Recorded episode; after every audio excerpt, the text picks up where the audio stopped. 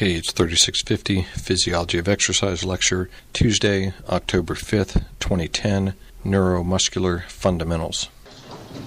All right, a few updates. No, I'm not done with the exams yet. Um, should have, I might have them by Thursday, but should have them by Friday. Okay, so uh, anything else related to class? You know, class items? No. Okay, we're going to move on to new topics. Um, move on to our next major system, which is the neuromuscular system. So we'll kind of cover the fundamentals. Today, hopefully, will be actually mostly review. So this should be mostly review based on uh, previous biology and or physiology courses that you've had. So, um, and why is that on here? Get rid of that.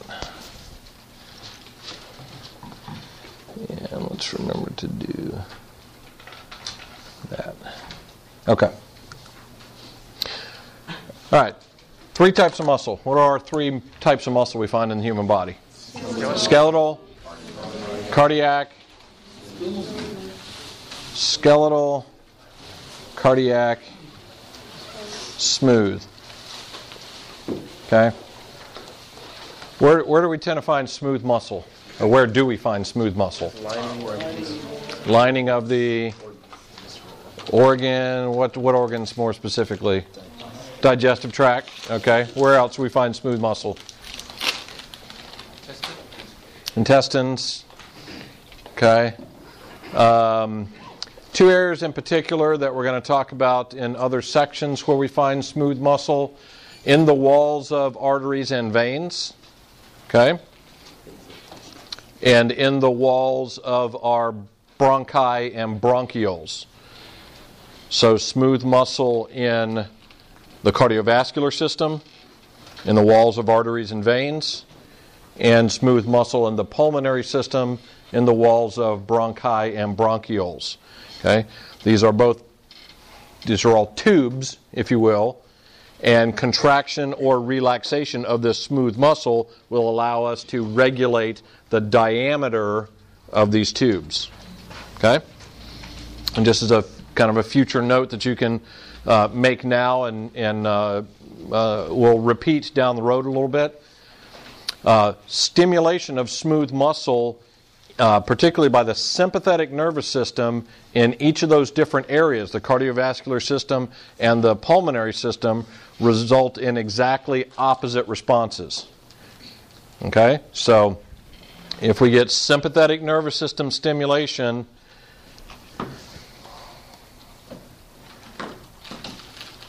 in the cardiovascular system, we'll see constriction, contraction of smooth muscle. In the pulmonary system,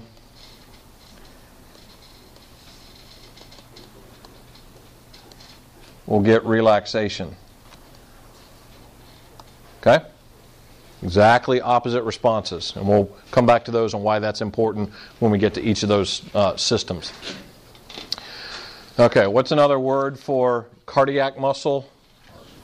Heart. What's another word for uh, cardiac muscle? Myo. Cardium. Okay, got part of it. That's good. All right. So some of the prefixes that you'll see related to our discussion of muscle will be myo and sarco. Okay? Um, cardiac muscle we obviously find in the myocardium or the heart. It is very similar to skeletal or striated muscle, although it has some unique characteristics of its own that we'll talk about more when we get to the cardiovascular system. But it is very similar in structure um, and response to um, uh, skeletal or striated muscle. All right. So these are important. We're going to talk about them, but by far, we're going to talk most about skeletal or striated muscle. Okay. So we'll spend most of our time on skeletal muscle. You know, we've got some 400 plus muscles in the body. Um, for most people, by and large, it comprises the largest amount of tissue in the body. Okay? Um, so it's important for a variety of different functions. So, what are some of our uh, functions of muscle? Uh, could be for heat, um, because we know that either voluntary movement, like exercise, can can result in heat. Okay, that some of that energy transformation doesn't get transferred to mechanical uh, uh, force production. Some of it gets transferred to heat, and so you can use voluntary activity. Uh, to produce heat to maintain body temperature, and also what's the involuntary muscle contraction that we use to produce heat?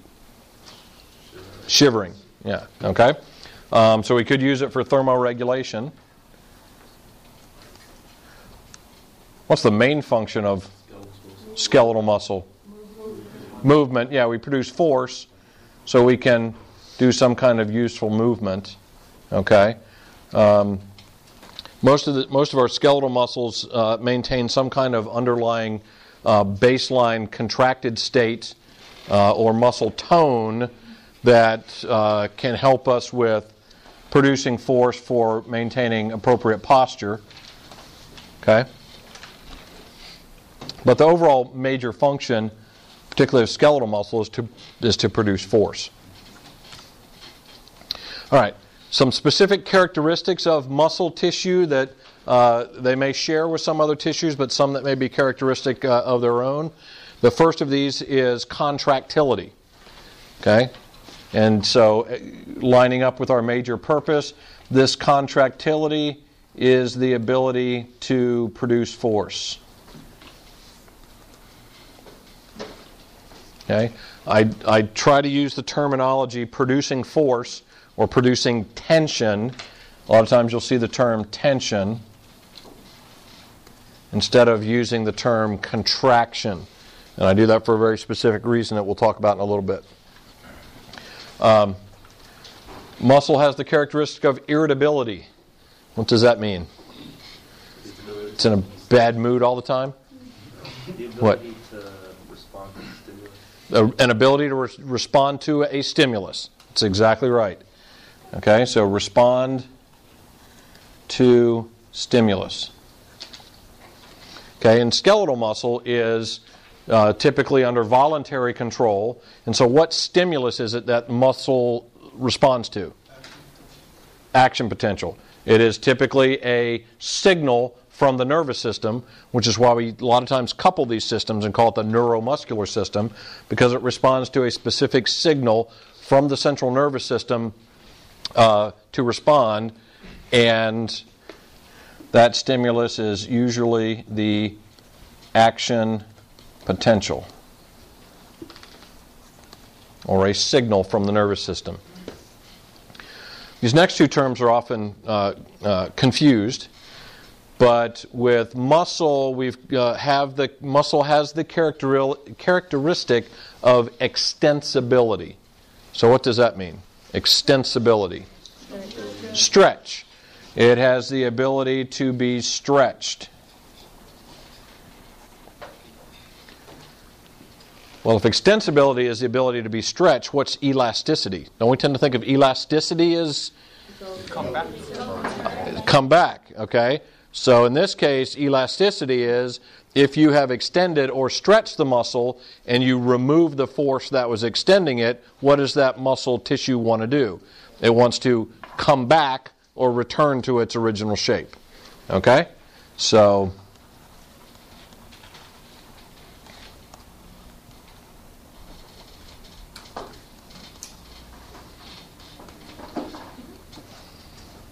All right?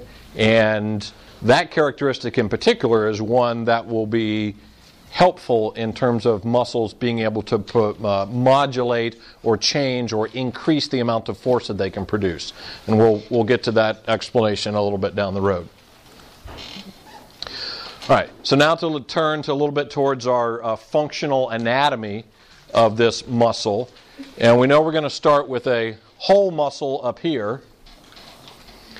And a whole muscle is made up of a various uh, number of muscle cells or muscle fibers.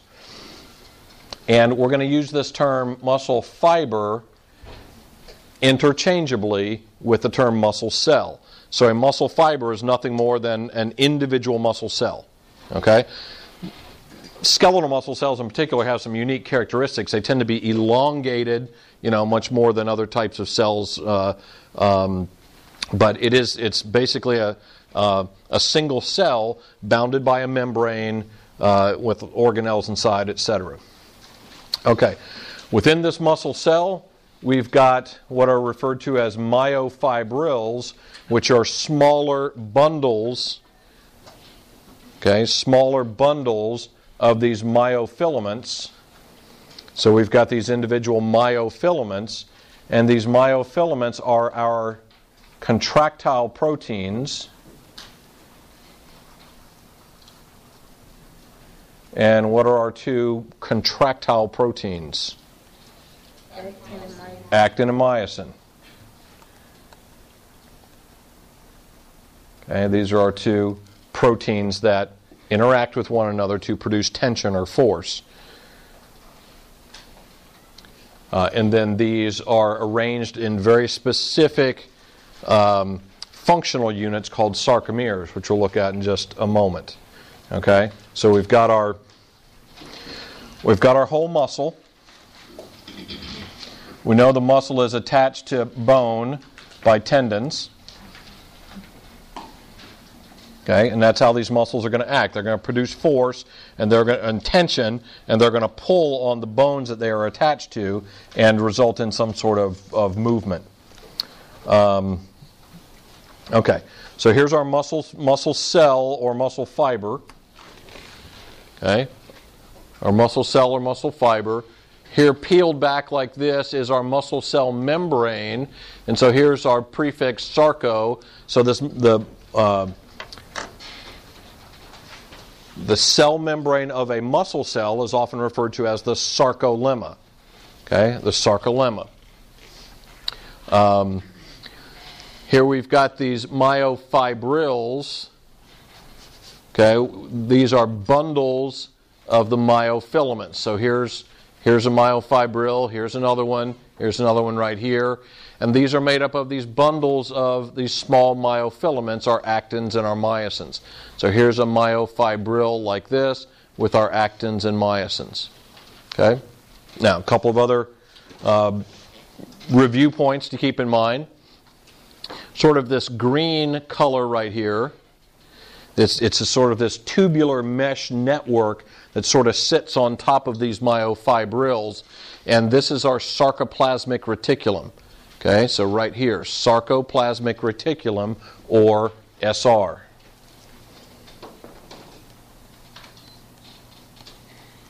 What's the role or the purpose of the SR? It's an organelle within these skeletal muscle cells. What does it do? Calcium. Okay, it holds calcium. It not only holds it, but it regulates what with calcium? Release and uptake or absorption.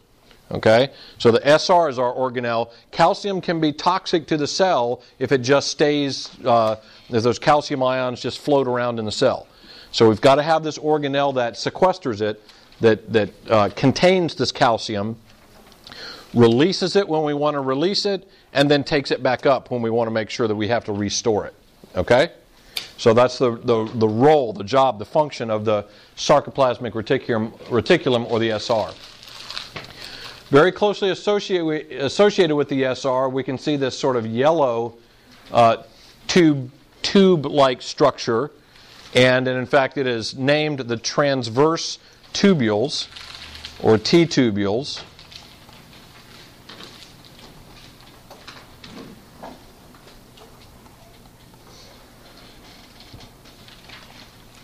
All right, and they sit in very close connection right here with the sarcoplasmic reticulum.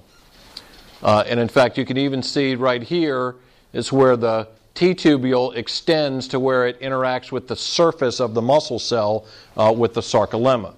Okay, now, so what's the role of our transverse or T tubules? What does it do?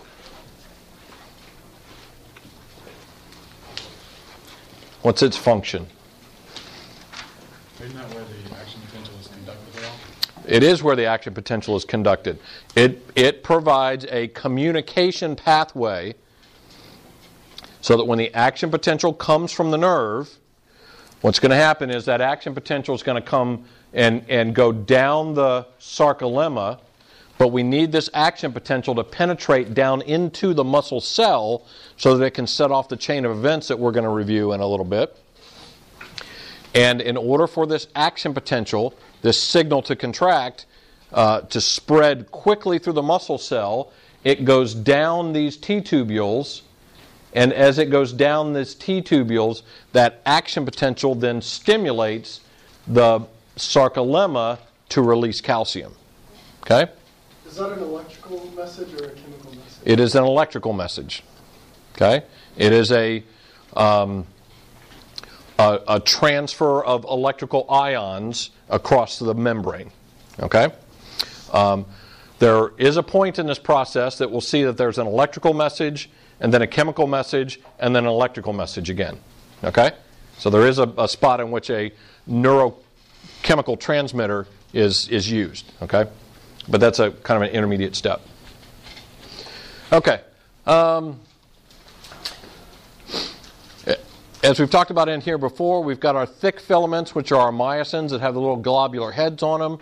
We've got the thin filaments, the actins, that are arranged in a very specific overlapping pattern. These actins are, are anchored in a kind of a little bit of a connective tissue band right there that's called the Z line. And so we've got actins going out the other side. Uh, and we've got this repeating band of overlapping uh, uh, myofilaments.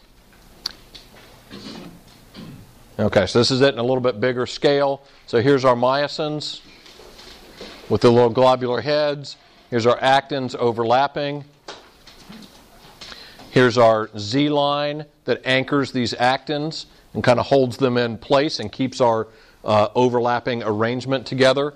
and it is from Z line to Z line that is defined as this sarcomere, which is the functional contractile unit of the muscle cell.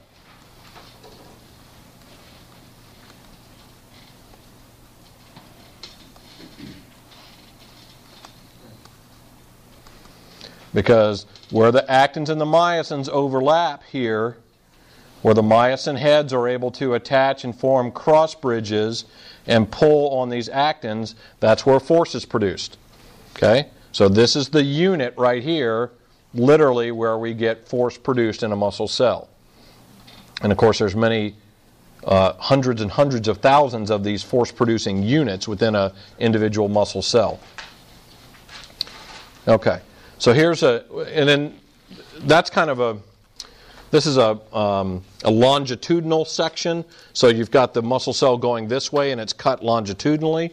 If we look at it in cross section, so here's the muscle cell like this and it's cut this way and you're looking at it on end, we get this kind of view here where you can see you've got the thick filaments, you've got the thin filaments, the actins, but they're arranged in such a fashion that they're overlapping each other. A lot of times we just look at the two dimensional view this way, but if you look at it two dimensionally in a cross section, you can see that basically everywhere you've got a myosin, you've got actin surrounding it. Okay? And then this actin is not only surrounding this one, it's part of surrounding this one over here and up here as well. Okay? So basically, each myosin is surrounded by at least six actin uh, filaments. Okay, and then let me jump to this one, which we've seen before in the uh, bioenergetics section, but now to look at it not from the energy standpoint, but from the muscle uh, uh, arrangement. So here's a Z line, here's a Z line, here's myosins across in the middle like this, actins where there's no myosin overlapping, and these actins are overlapping the myosins in here. Okay? So that's a sarcomere here. Here's another one here. Here's another one here, and so on and so on and so on. Okay? All right, now to review, I'll just skip to this one. Two other important proteins in this process, and these would be regulatory proteins. In that these help regulate the process of force production by muscle. Okay, so what are our two regulatory proteins? What are their names? Tropomyosin and troponin. Okay, tropomyosin and troponin. All right, the long band that's kind of a uh, the dark color here, sort of the blackish color that goes along like this. That's the tropomyosin. So, what sort of function does tropomyosin perform in a, in a what sort of regulatory function does tropomyosin form? Yeah, not not the. Say that again. He's he's, wor- he's worried now.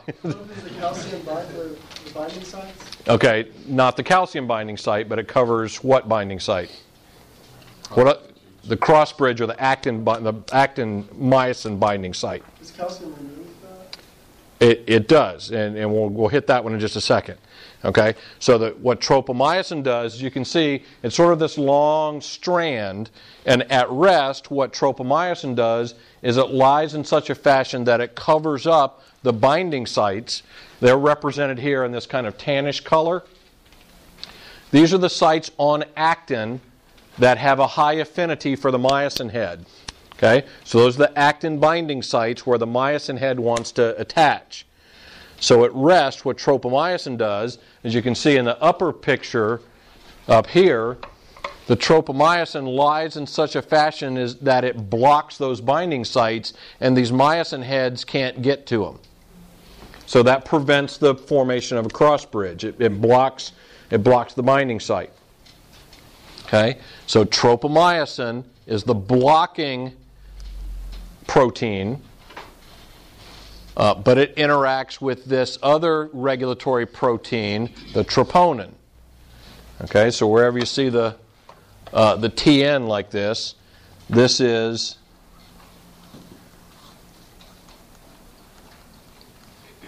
troponin.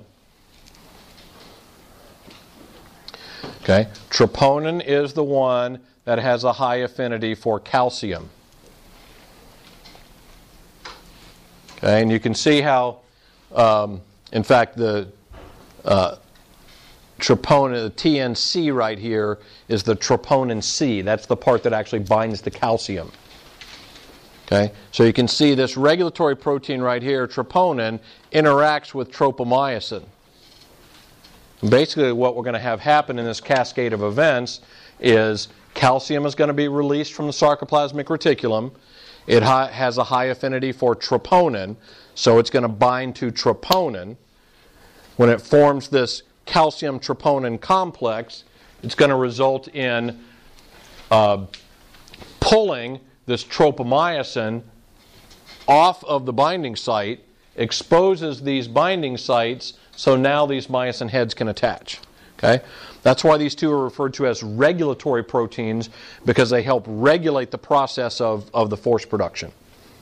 Troponin is the blocking protein. Did I say troponin or tropomyosin? I said that wrong. Tropomyosin is the blocking protein, and troponin is the calcium binding protein that will then pull tropomyosin off of the binding sites. Okay? All right, so we're putting together all of our little pieces of our uh, functional anatomy.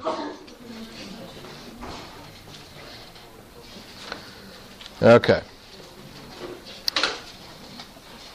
Now, this process of force production by muscle, which we'll see, is referred to as the sliding filament theory because essentially what happens with these sarcomeres is the actins slide over the myosins.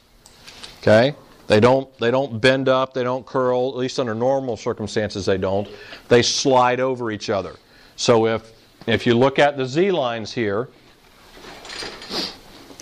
if you look at the Z lines here, in a typical type of force production or contraction by muscle, as the actins slide over the myosins, you can see these Z lines come closer together. The sarcomere shortens.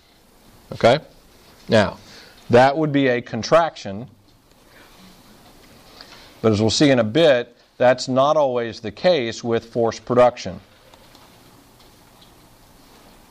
A muscle can produce force where the, those sarcomeres don't shorten. And we'll talk about that in a little bit. Okay. Um, I'm going to skip over this one. Just well, we kind of talked about this. This is the same, sort of the same scheme where we've got our um, sarcolemma. Basically, what this one demonstrates is the this AP, the action potential coming down the muscle cell membrane.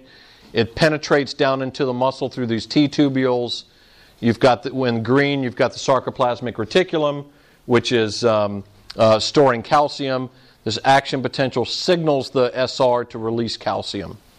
Okay, um, we're, we're going to cover these uh, step by step in just a moment. Okay, muscle cell membranes. We talked about these, or muscle cells. Um, they tend to be elongated. They can be everything from one centimeter to maybe 30 centimeters or so. You can get really long muscle cells. They, because they are elongated, uh, they are multinucleated, so they've got different nuclei where they can um, uh, stimulate repair of those muscle cells. Um, we've talked about mitochondria, we've talked about sarcoplasmic reticulum, T tubules, we've talked about fuel stored in muscle cells, ATP, creatine phosphate, glycogen, intramuscular triglycerides. Um, and we've talked about our actin and myosin, our contractile proteins, and then our two regulatory proteins. There are more, but that's what we're going to stick with the basics for right now. Okay. Um, as we started with this, we're really talking about the neuromuscular system because with skeletal muscle, uh, uh, it generally gets some stimulus from outside for it to produce force. So uh, essentially, we've got our central nervous system up here. Okay. What we're going to do is um, from the, on the anterior root from the spinal cord, we're going to send our action potential.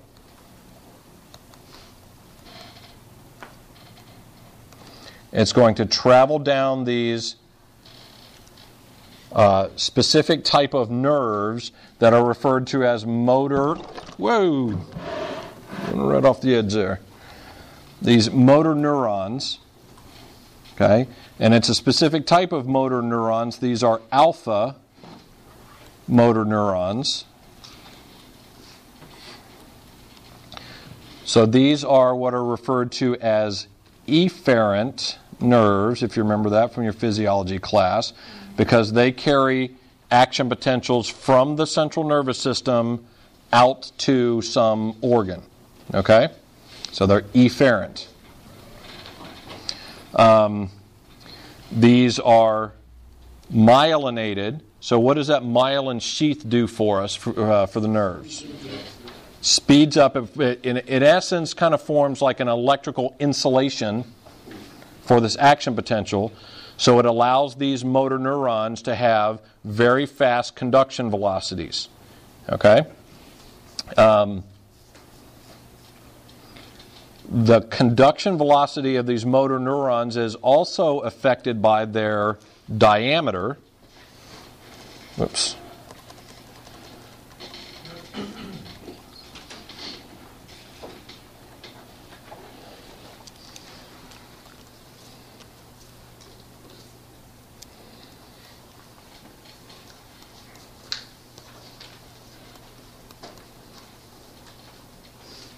Okay? So for these types of motor neurons, if they are bigger, and by bigger we mean larger diameter, the conduction velocity is faster. If they're smaller, the conduction velocity is slower. Okay? And that'll, that'll be useful to us uh, in the next couple of lectures. All right. This, this individual alpha motor neuron comes into this muscle and where it comes into this muscle, it'll divide and it will innervate a variety of different muscle cells.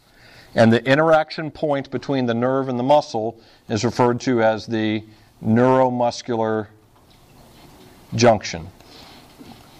and it has some very specific characteristics. Okay, so here's our here's our alpha motor neuron. Where it comes into this muscle cell, it will usually innervate this muscle cell somewhere about in the middle. Okay, so that when the action potential comes in, it can spread down through the muscle cell fairly uh, uh, evenly, fairly quickly. Um, we we get this where it kind of splits a little bit, so it's the the uh, uh, alpha motor neuron spreads out where it interacts with the mo- with the uh, muscle cell. In this neuromuscular junction, and here's a kind of an exploded view of it right here. Um, you can see it doesn't it doesn't actually physically touch the sarcolemma, but it sits down in these invaginations or, or, or depressions in the sarcolemma or muscle cell membrane. You've got these further folds in here like this, and what these folds do is to increase surface area. Okay, the purpose of those folds is to increase surface area. So we've got this neuromuscular junction, and this area is also often referred to as the motor end plate. Okay, the motor end plate. Um, there is this gap, this very small gap, if you will, between the uh, end of the motor neuron and the muscle uh, cell membrane or the sarcolemma that's referred to as the synaptic cleft. Okay, so that's just a little bit of space right in here. There's a little bit of space. Okay. Um, and then these that you see, actually, these are mitochondria, and these, these little things down in here are, oops.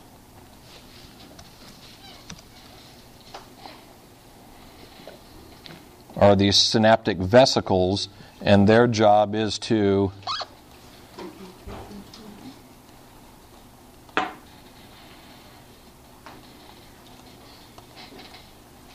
synthesize the neurotransmitter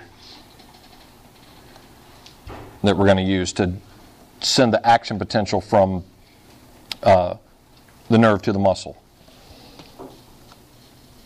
Okay, I'm so basically, with our nervous system, what we're talking about in this case is uh, the central nervous system is going to develop the signal and send it, but it sends it out through the peripheral nervous system, and these are motor nerves, and somatic is to muscle.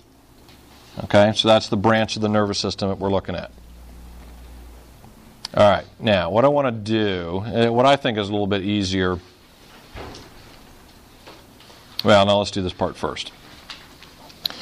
All right, this process of, uh, is multi multi step process of producing force by the muscle is often referred to as the excitation, contraction, coupling process because there's two parts. There's the excitation, which is the, the muscle cell being stimulated by the nerve, and, and, basically how this action potential spreads throughout the muscle cell.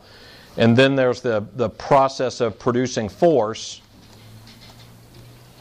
which is the muscle cell actually uh, producing tension or force. Okay? Um, let me. All right. So what I've done, and let's walk through this step by step, and then we'll, we'll look at the process in a little different way. So this is sort of a, a step-by-step flow chart of this whole process. And I will tell you that this is one of those things, hopefully you understand each of the steps and the, the structures and everything that are involved. This is one of these processes you just have to, you just have to learn and, and be comfortable with. Okay? All right, so we're going to start with this nerve action potential. So, central nervous system sends that action potential, which is an electrical process, um, down through this motor neuron. When the action potential gets to the, that, that uh, motor end plate, what it does is it stimulates those synaptic vesicles to release the motor, the, the neurotransmitter. With skeletal muscle cells, our neurotransmitter is acetylcholine or ACH. Okay? So nerve action potential uh, results in the release of acetylcholine by the in the the uh, into the the uh, neuromuscular junction. This neurotransmitter. So now this is a, a, an electrical event has now become a chemical event. So this neurotransmitter floods the synaptic cleft and it binds with receptors on the surface of the muscle cell, okay, on the sarcolemma. It causes a depolarization on the sarcolemma, so it now becomes an electrical event again. Okay? And it has transferred the action potential from the nerve to the muscle, so it is now a muscle action potential. So this muscle action potential will go down the sarcolemma or the muscle cell membrane, and then it penetrates down into the muscle cell via those T tubules. Okay? So it penetrates down, the action potential flows down into the muscle cell, and this action potential causes the sarcoplasmic reticulum to release calcium. Calcium has a high affinity for troponin, so calcium and troponin will bind. That, that forms this calcium troponin complex. This calcium troponin complex results in what's often referred to as a conformational change or I've put it on there as position change, but the, the term you'll see a lot is conformational.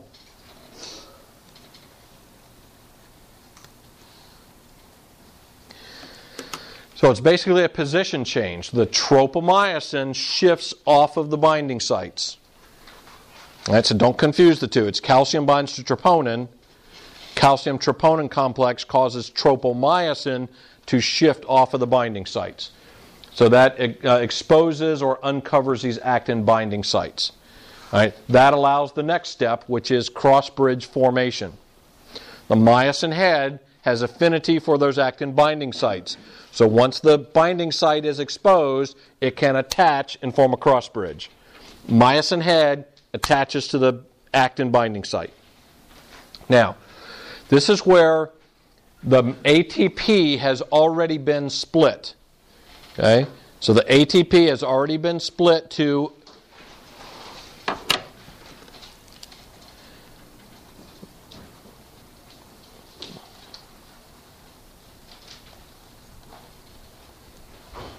Okay? So it this myosin head is in an energized state because the ATP has been split already. So that's this myosin heads are energized. Okay? And the myosin head, it binds to the actin site. That leads to the next step uh, up here, which is referred to as the power stroke. The, the myosin head releases the ADP and the inorganic phosphate. Actually, add, I need to add this to this right here. So add right in there, add ADP. So ADP and the inorganic phosphate leave the myosin head. And these myosin heads literally swivel. Okay? They're attached to the actins, and so the myosin heads literally pivot like this and swivel. And when they pivot and swivel, they pull on the actins and generate tension or force. Okay? And so the filaments slide. The actins slide over the myosins. So that's the power stroke. Now, in order, and this is what we talked about in the bioenergetics section, in order for this myosin head to let go and reset, you have to load a fresh ATP back onto the myosin head. Okay? You must reload an ATP so this cross bridge will be broken the ATP at this point splits and returns this myosin head to this energized, kind of cocked and ready state. Okay? So that's this is where the ATP is important for the relaxation part as much as it is for the cross bridge formation and the power stroke. All right. Now, if we keep con- uh, stimulating the muscle, we keep sending action potentials to it. It just we just go back up and repeat the process. We just keep going. If this has been a single signal and we do the one uh, force production, then it detaches, lets go, and we've got relaxation. Okay? All right, so those are all the bits and pieces and, and the little steps. Let's, um, let's look at this in a little bit different fashion.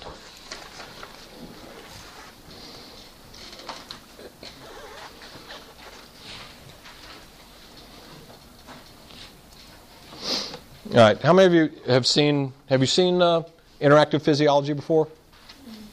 Some of you have. It's it's pretty good. One of the hard things about teaching physiology is it's uh, you stand up here and you do this kind of stuff, um, and so having these animations is actually pretty nice. Um,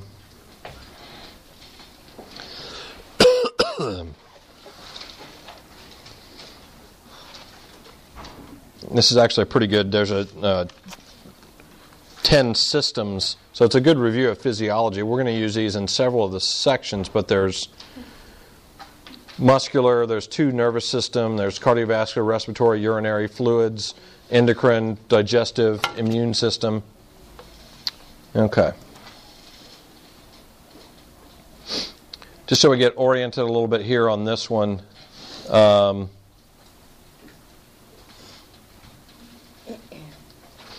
So here's our, here's our, in yellow, our motor neuron. Here's our sarcolemma. These are the T tubules right here. Okay. Here's our sarcoplasmic reticulum. Here's our myosins and the actins right here overlapping it. This is our synaptic cleft right here. And these are these invaginations that, are, uh, that give it the additional surface area.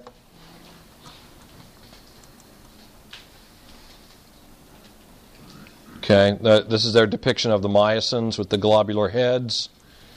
Um, and that's the, yeah, just showing the globular head on there. And I think they've got a little animation of how it moves.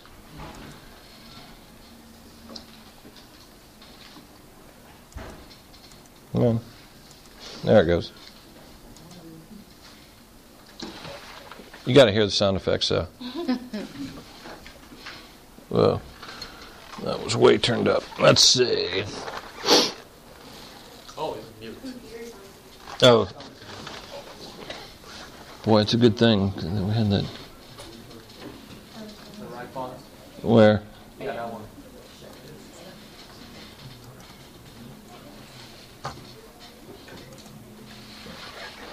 All right.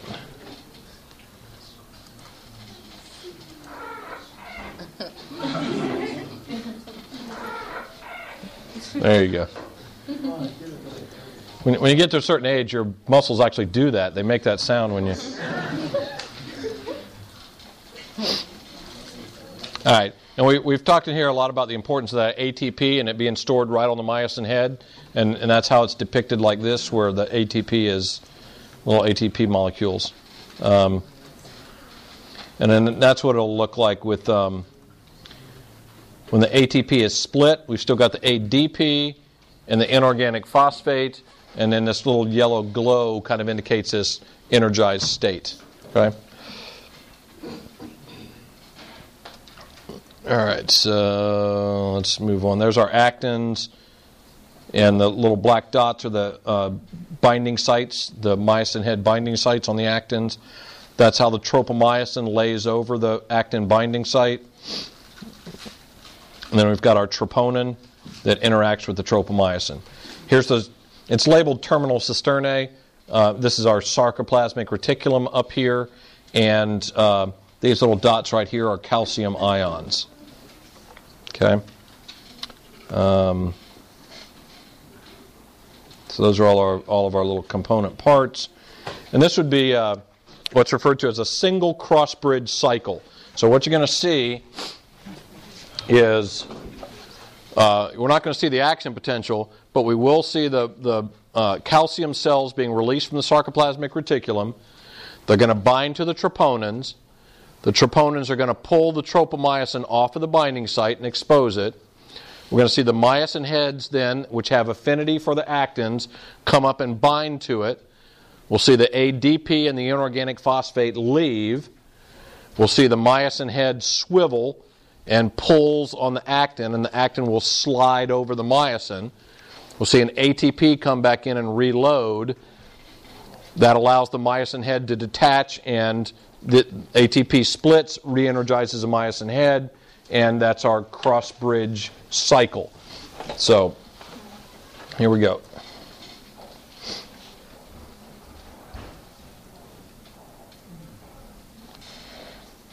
ATP replaces, splits, re energizes. The part that I had mentioned was now the resequestering of calcium, where calcium leaves troponin. Okay, then the tropomyosin goes back over the actin binding sites, and the sarcoplasmic reticulum pumps calcium back inside to store it. Okay?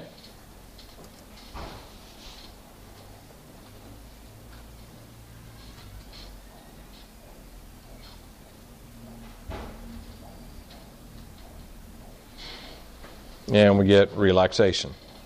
Okay? Now you got to get it with the sound effects.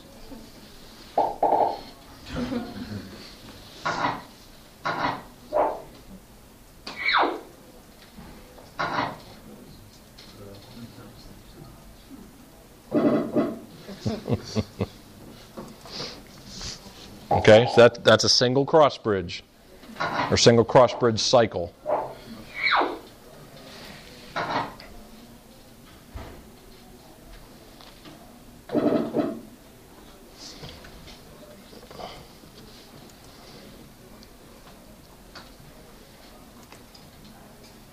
As you've just seen, cross-bridge cycling is a... con- The first step is exposing... Okay. So let me jump to. There we go. Okay. Now, obviously, what happens in the muscle is a lot more complex. We're going to have more than just a single cross-bridge cycle. So this gives you uh, a little bit more of a picture of what goes on in a muscle. Still not, you know, to the extent that actually happens when a skeletal muscle is producing force, but it gives you a little more of an idea. Um, and this would be multiple cross-bridge cycles.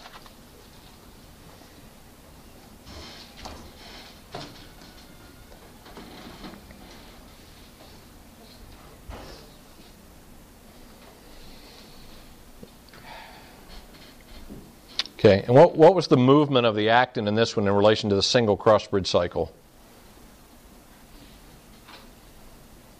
Move farther. Move farther. Okay, so when you, you know if you had just all those myosin heads attaching and going through one one power stroke, you wouldn't get much movement of the actin.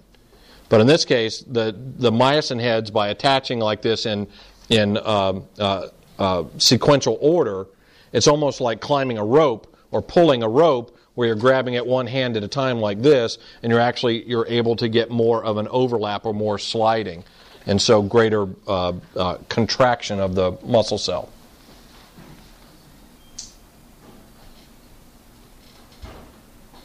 And that just depends on how much force you're trying to produce. Yes. Well, yes and no. Because within a, a, an individual muscle cell, and let me do this.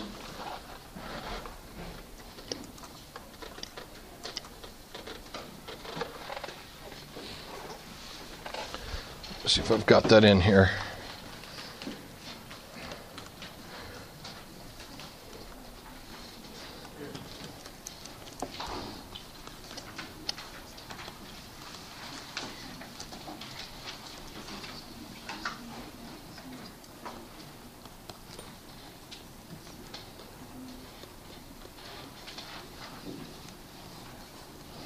Okay. When you this is another important principle, and it's a big, uh, important distinction between individual muscle cells, individual muscle fibers, and muscles. Okay, because a muscle is made up of a whole bunch of different muscle cells or muscle fibers. Individual muscle cells, skeletal muscle cells, operate on what's called the all or none principle. If if you send this action potential to this muscle cell, that individual muscle cell will produce all of the force it's capable of. Okay? So within a, if we go back to this, um, if we get, if we go back to this one, within a single muscle cell, all of this will be happening within that individual muscle cell to produce all of the force that that individual muscle cell is capable of. So, an individual skeletal muscle cell does not do more or less myosin heads depending on how much force you want to produce. Okay? So, we know though that whole muscles don't act on an all or none principle because you can either uh, you can either produce lots of force or you can produce small amounts of force. So there's a different scheme or a different way that we regulate or grade how much force a whole muscle produces. Okay, and we'll talk about that in a little bit, and it has to do with um, how many groups of muscle cells your central nervous system tells to produce force. Okay, but on an individual muscle cell basis, this is you know this is going to happen in a sequential fashion, but in such a way as that muscle cell will do this uh, and produce its maximum amount of force. Okay. All right. Uh, where do I want to go?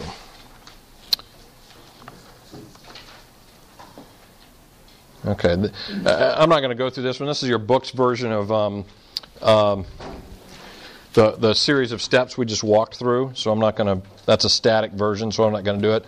The last thing I really want to finish up with today is, uh, these muscle actions. All right, it's very, and, and think, think in terms of these sarcomeres and uh, sort of that ultra microscopic view like that. When we, yep, thank you. I'm, I'm getting uh, lost switching back and forth too many times here. There we go. Okay. Um,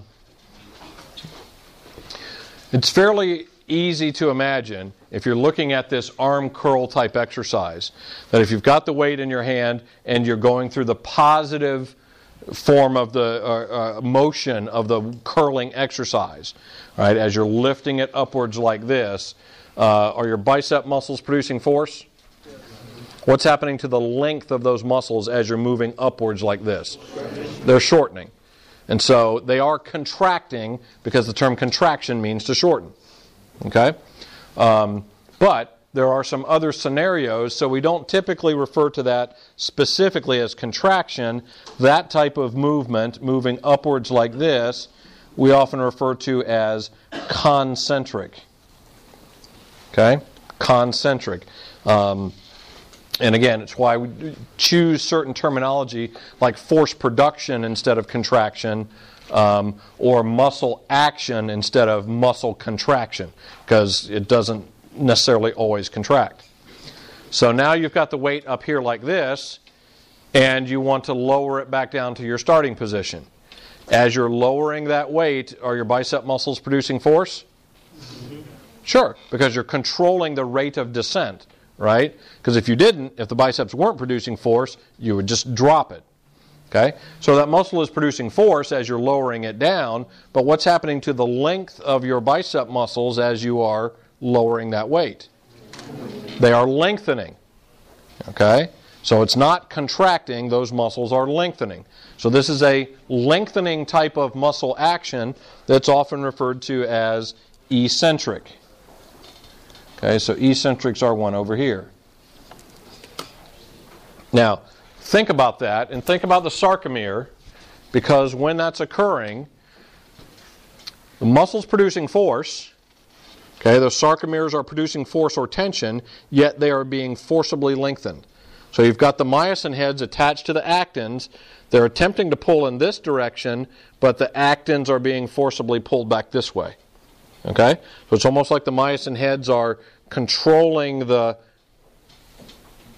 movement of the actins in the other direction. Now, if you take that weight and you just hold it steady at a 90 degree angle, are the bicep muscles producing force? Of course. What's happening to the length of the muscle? It's not changing, so it is iso, same metric length. Okay, so same length. The muscle is uh, an isometric action. It's producing force, but the length of the muscle is not changing. Okay? So you need to think, kind of, sort of think about what these sarcomeres, you know, might do.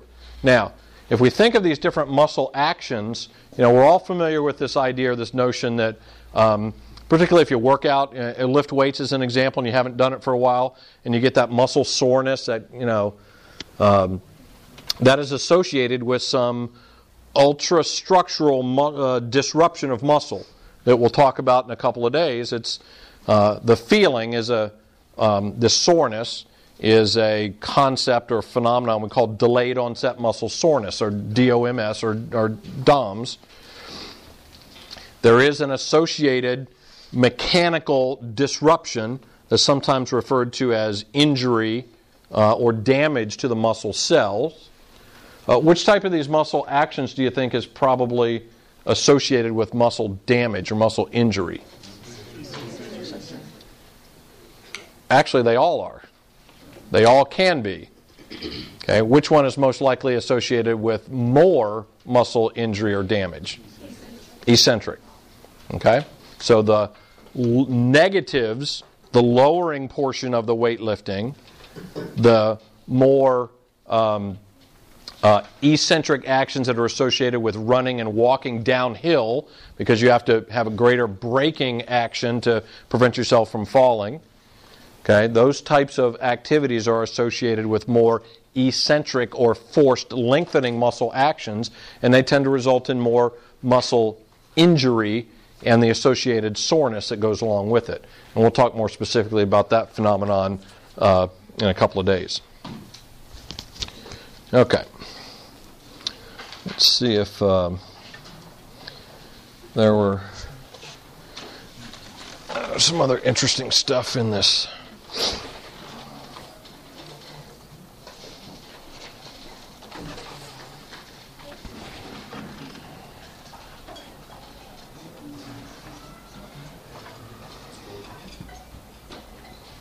Let's give us a little picture of that of the. Uh, we didn't look real closely at the um, early uh, electrical events. Again, so here's our spinal cord, uh, anterior root.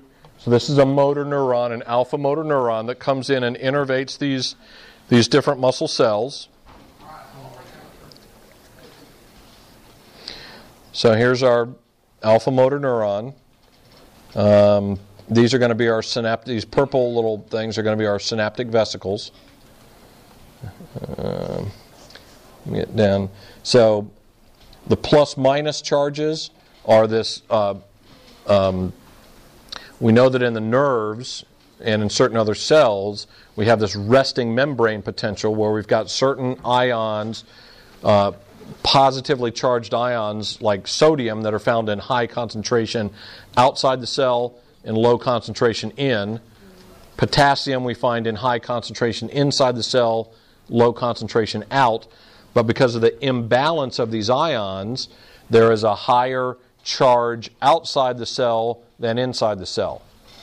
And when you get this stimulus, this action potential, what happens is it opens up these gates that these positively charged ions flow into the nerve cell, and you get this um, electrical charge then flows down this um, motor neuron, and then the chemical event, the neurotransmitter, and then we see the electrical event again, the, the uh, muscle cell uh, action potential. So let's see where we get to our little. Where's our fusion? Let's get right down to.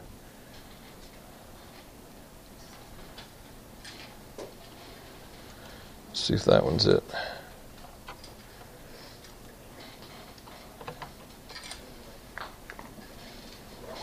Website that you're on, is it available online? is Um,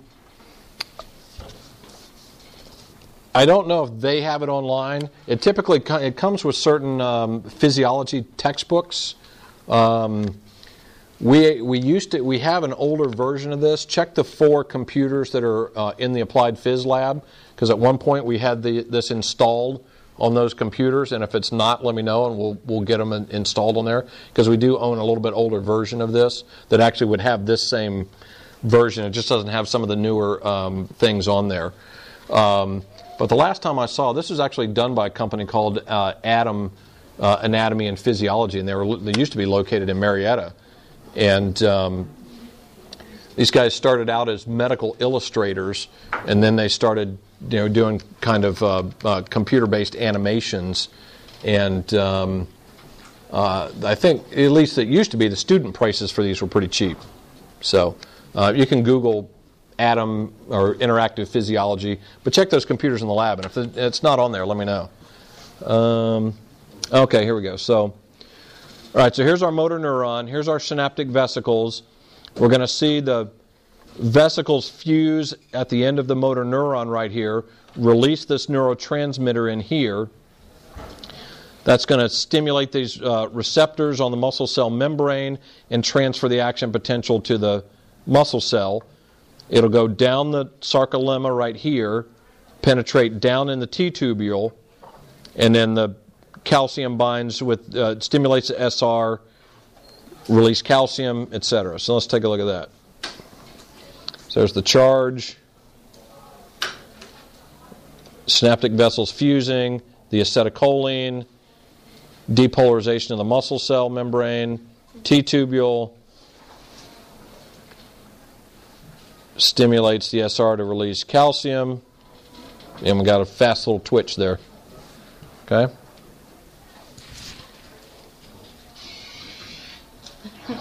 Ew.